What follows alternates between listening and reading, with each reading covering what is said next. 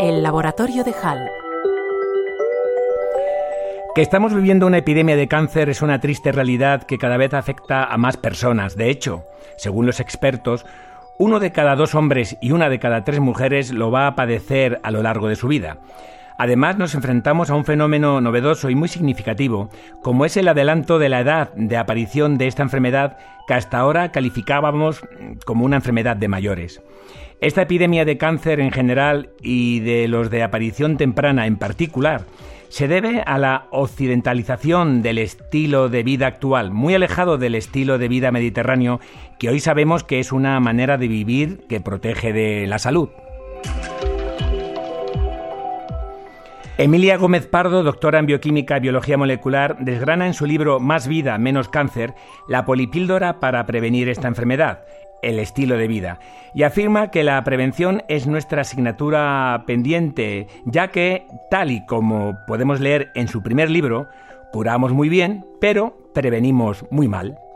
La autora nos advierte que si queremos prevenir, la clave es mantener un estilo de vida saludable, lo que incluye fundamentalmente una buena alimentación con una gran variedad de productos vegetales poco procesados, no consumir alcohol ni tabaco y desde luego mantener una vida activa evitando el sedentarismo. De esta forma, apunta la autora de Más vida, menos cáncer, se podrían evitar entre el 40 o el 50% de los casos de cáncer, es decir, uno de cada dos. Sí, sí, uno de cada dos. Así de contundente lo dice la ciencia. Lo puede decir más alto, pero no lo puede decir más claro.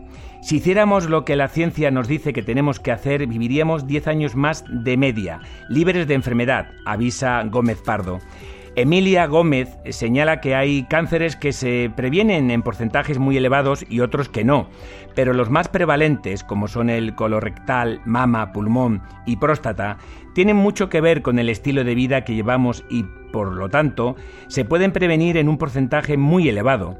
Asimismo, advierte la autora que la prevención no va a ser nunca total, puesto que el cáncer es una enfermedad muy compleja y condicionada por múltiples eh, y muchos factores.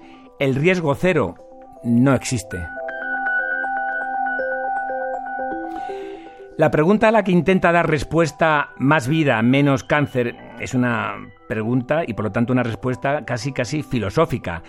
Si supieras con la ciencia a la mano lo que tienes que hacer, ¿no lo harías? Porque según la autora, el principio del cambio pasa por tener conciencia del impacto en la salud que tienen nuestras decisiones diarias y ese es uno de los objetivos del libro, ayudar a tomar conciencia de cómo mejorar nuestros hábitos para lograr una buena salud, haciéndolo a través de soluciones sencillas.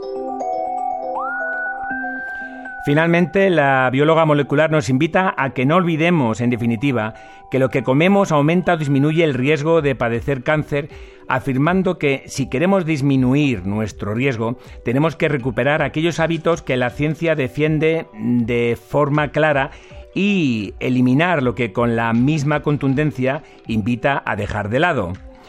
Es preciso aumentar el consumo de frutas, verduras, legumbres, cereales integrales, frutos secos y minimizar el consumo de carne roja, entre otras restricciones, reduciendo al mínimo posible el consumo de carnes y otros alimentos ultraprocesados y bebidas azucaradas muy pobres en nutrientes pero muy calóricas. Ah, y por supuesto, afirma, evitar el consumo de alcohol.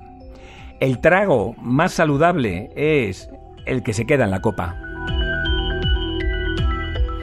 Y ya sabe, si se perdió algo puede volver a escucharnos en los podcasts de Radio Nacional de España, desde el Laboratorio de HAL José Antonio López Guerrero, Departamento de Biología Molecular de la Universidad Autónoma de Madrid, Radio 5, Todo Noticias.